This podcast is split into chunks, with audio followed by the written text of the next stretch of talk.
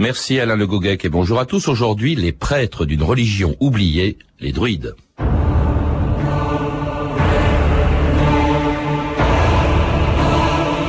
Les druides s'occupent des choses de la religion. Les jeunes gens viennent en foule s'instruire auprès d'eux et on les honore grandement. Jules César, La guerre des Gaules.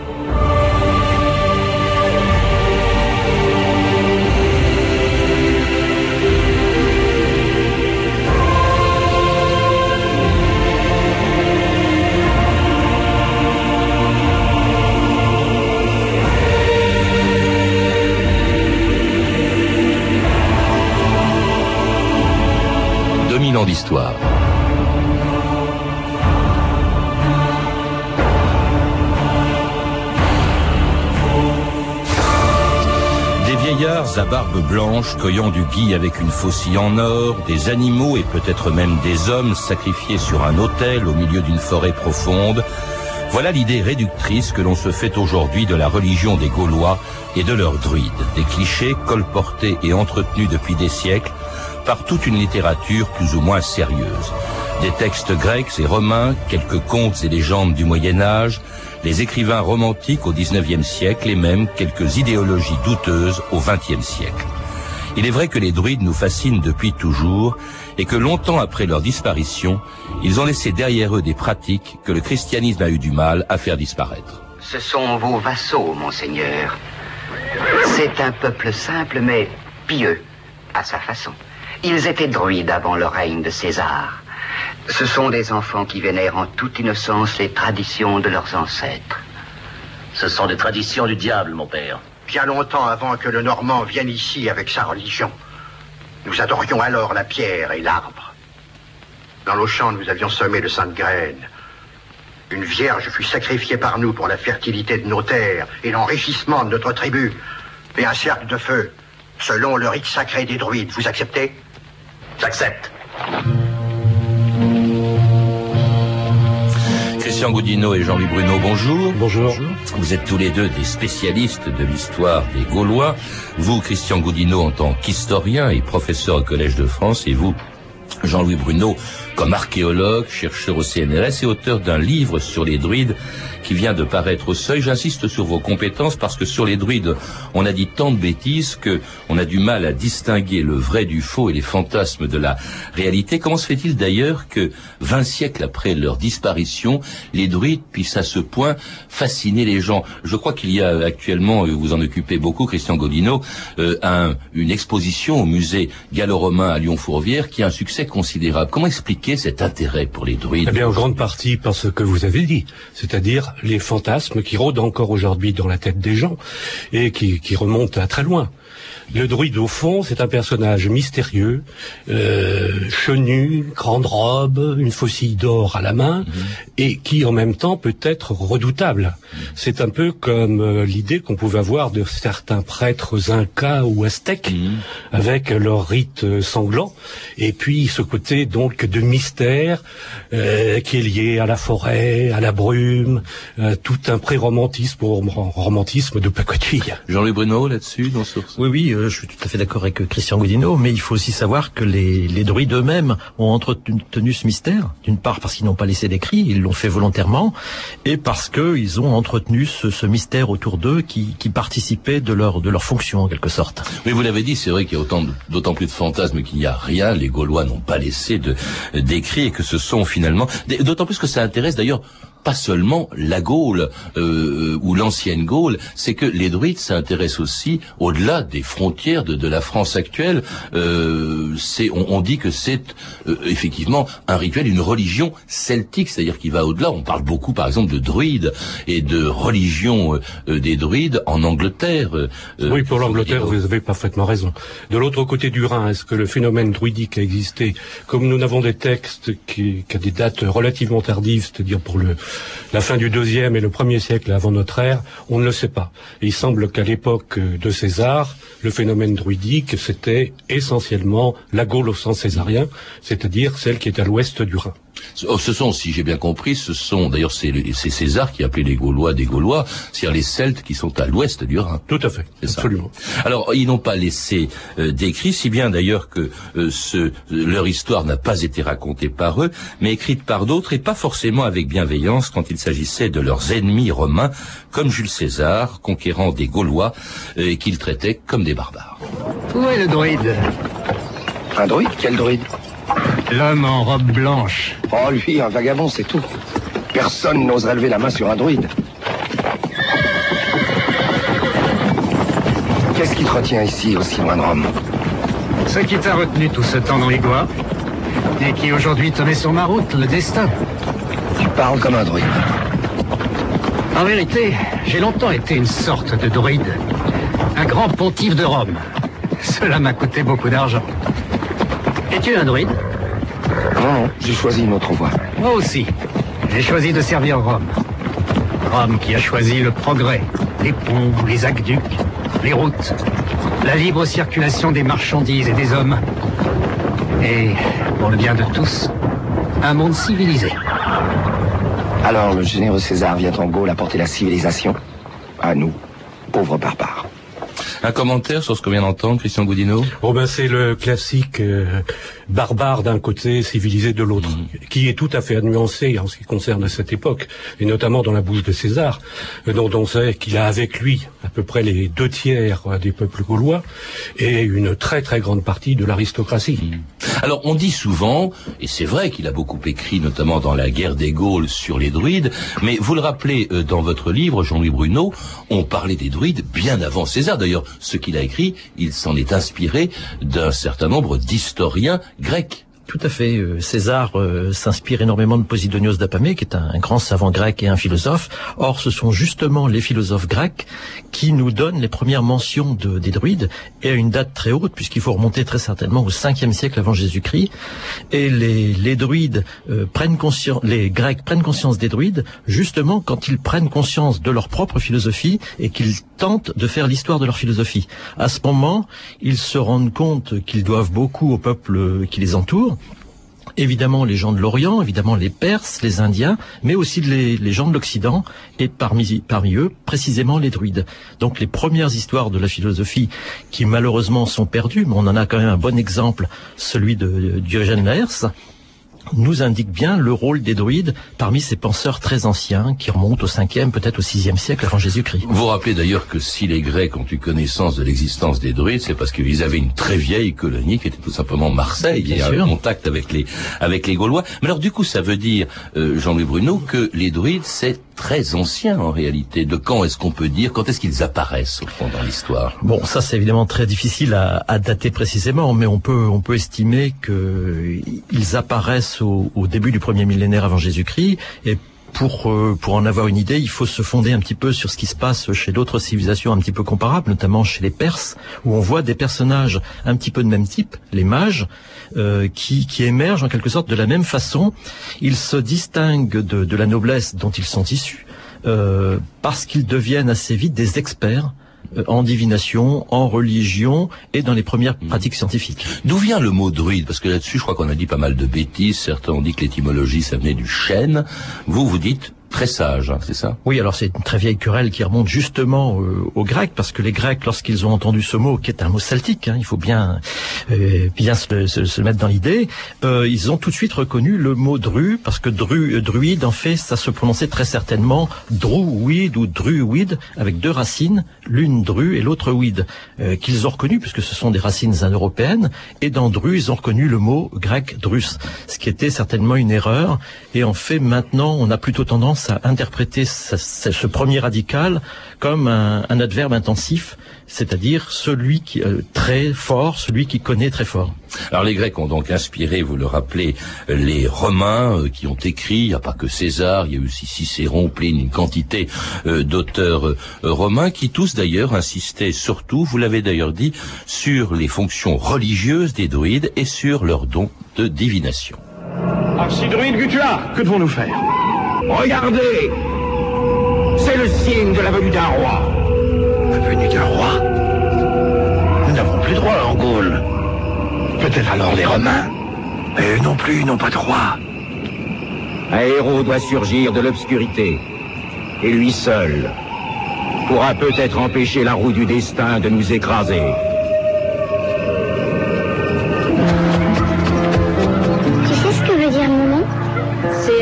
Cheval, c'est ça Tu sais ce que veut dire le mien Non. Vercingétorix, chef des grands guerriers. Je ne sais pas, Christian Goudinos, si les druides avaient prévu dans les astres l'arrivée de, de Vercingétorix, mais César en parle hein, de ses talents de, divination. Il se livre à de nombreuses spéculations sur les astres et leurs mouvements. Euh, c'est vrai que ça, c'est pas une légende, je pense. Enfin, j'en sais rien. Certainement pas. Non, et d'ailleurs, c'est une tradition qu'ils ne font que reprendre, euh, car un certain nombre de monuments qu'on trouve euh, en Europe et qui remontent parfois à l'âge du bronze, voire à la fin du néolithique, sont des monuments orientés sur les solstices. Mmh.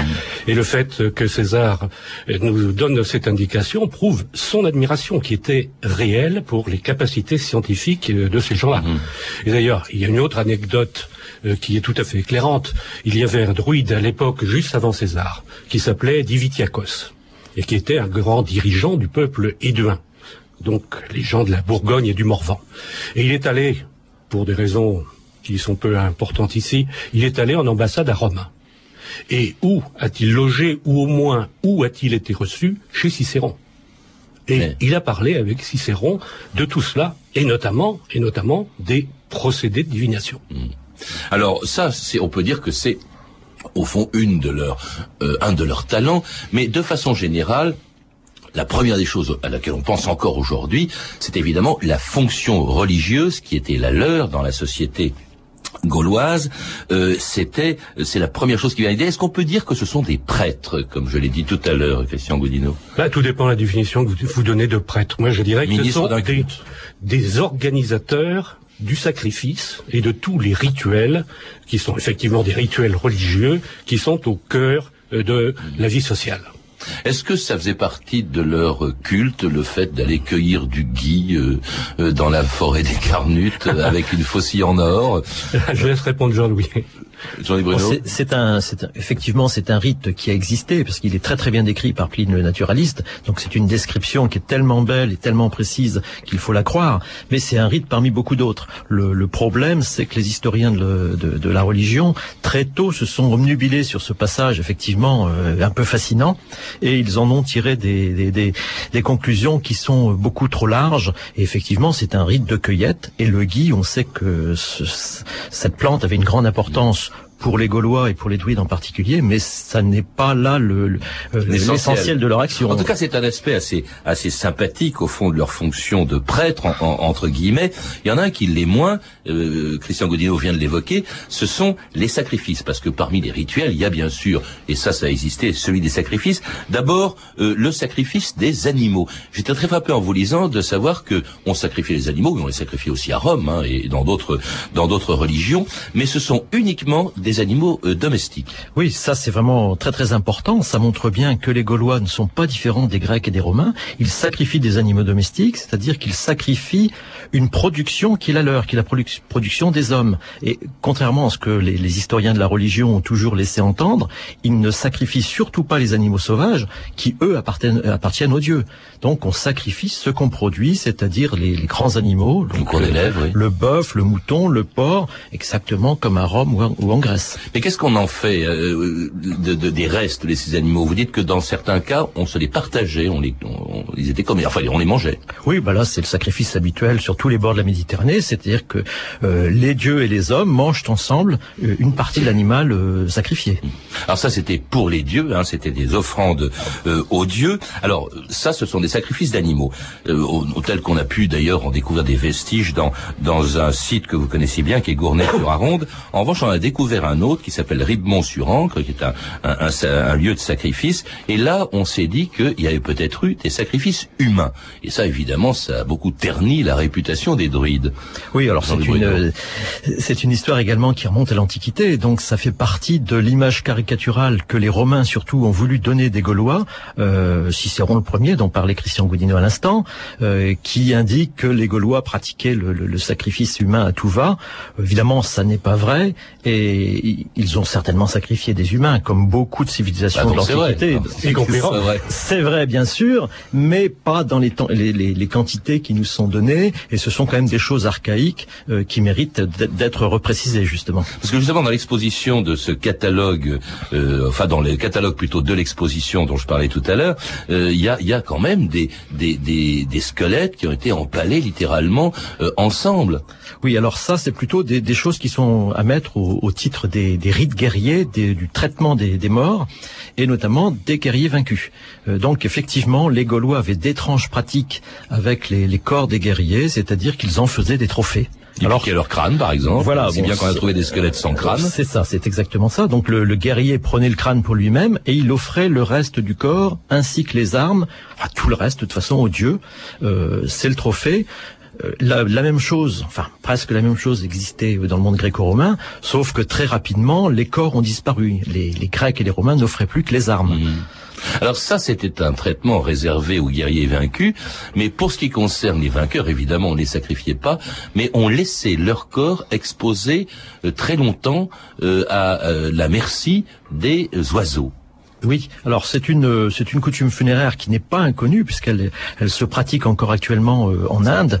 Euh, c'est une pratique qui, qui existe chez les Parsis qui venaient de Perse. C'est ce qu'on appelle les funérailles célestes, c'est-à-dire que on estime que certaines personnes, enfin l'âme de certaines personnes doit regagner les cieux et pour l'aider à regagner très vite les cieux, on laisse les oiseaux manger le, le- le corps et donc euh, en même temps ils se chargent de l'âme. Et ça c'est vrai pour pour certains Celtes et on a des, des textes euh, euh, latins notamment qui sont très explicites à ce sujet. Et à Rimont-sur-Ancre, pour la première fois, on a trouvé des restes euh, d'os humains qui ont subi ce traitement euh, parce qu'effectivement euh, le, le paradis n'était gagnable que pour les guerriers qui mouraient sur le champ de bataille. Quant aux autres, bah, ils, ils continuaient le cycle des réincarnations. Bon, c'est assez connu grâce à Les Gaulois pensaient à la métempsychose, enfin concevaient la métempsychose et pensaient que les âmes se réincarnaient sans cesse.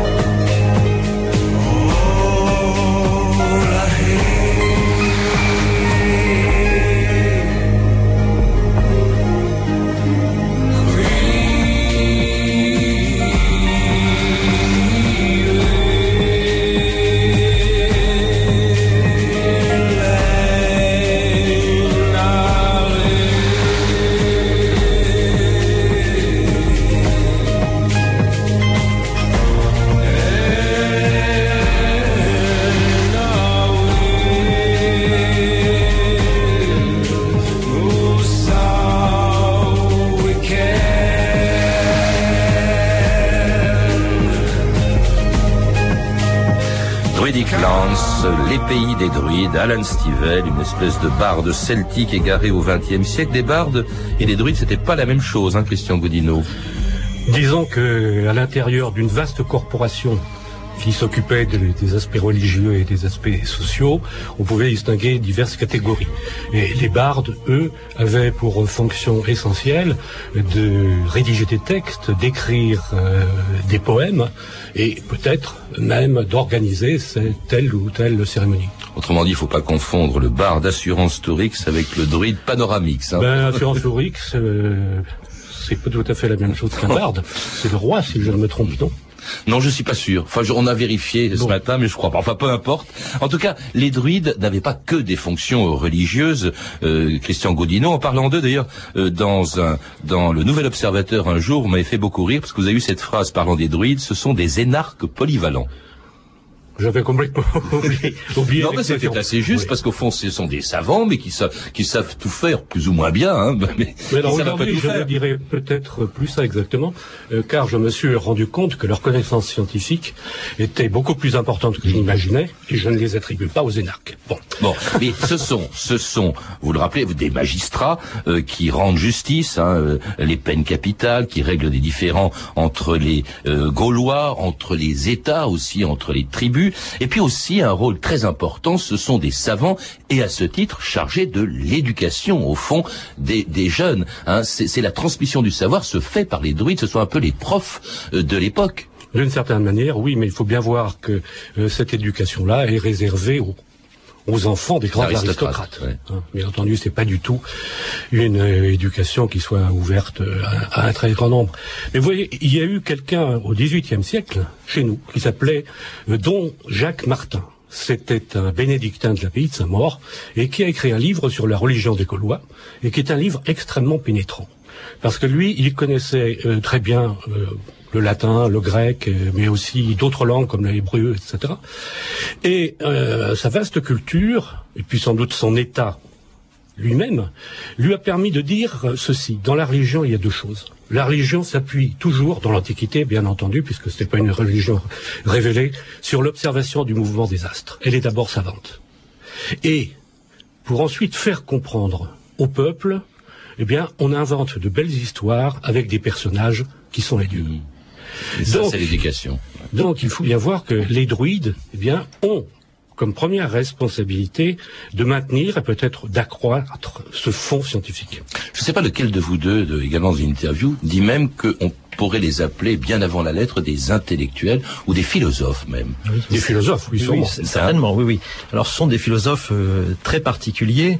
Euh, il faut peut-être rappeler qu'on, euh, dans l'Antiquité, notamment les auteurs grecs, les rapprochent sans cesse des pythagoriciens. Alors, les pythagoriciens, évidemment, on a un peu oublié qui, qui ils sont. Donc, ce sont les disciples de Pythagore, et ce sont surtout des intellectuels qui ont tenté ou qui ont même pris le pouvoir en Grande Grèce, euh, dans un certain nombre de cités, et qui pratiquaient une philosophie euh, assez particulière pour l'Antiquité, qui est une philosophie euh, de l'action.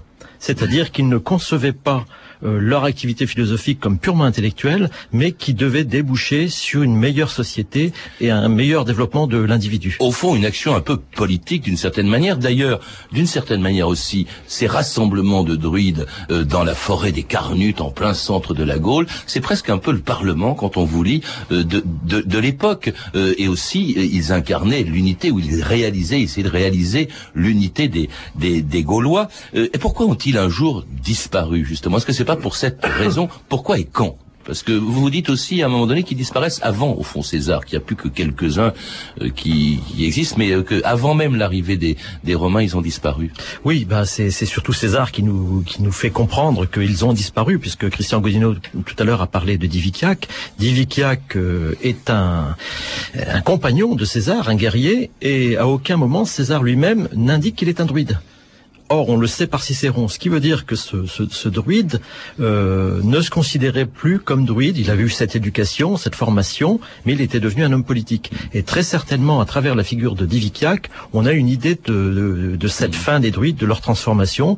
C'est qu'effectivement, une partie de cette corporation des druides se lance dans la politique, comme les pythagoriciens l'avaient fait en Grande Grèce, et c'est c'est leur c'est le, le péril qui les attend en quelque sorte. Alors ils disparaissent de la Gaule, mais pas des mémoires, puisque pendant 20 siècles, on les ils ont inspiré des quantités de livres, des légendes et même au XXe siècle une bande dessinée que tout le monde connaît. Le secret du courage des Gaulois était une potion magique préparée par le druide Panoramix. C'est elle qui rendait les Gaulois invincibles, indestructibles et de la vie de César, intolérables. Astérix, à toi Non, Obélix, pas à toi.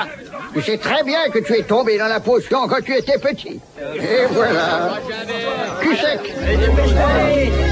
Mais César, tant que ces Gaulois disposeront de cette potion, Exactement, cette satanée potion met en péril toute ma carrière. Tant que leur druide s'obstinera à concocter cette potion magique, toutes mes campagnes militaires resteront sans effet. Il nous suffira de capturer leur druide et de le jeter en pâture au lion.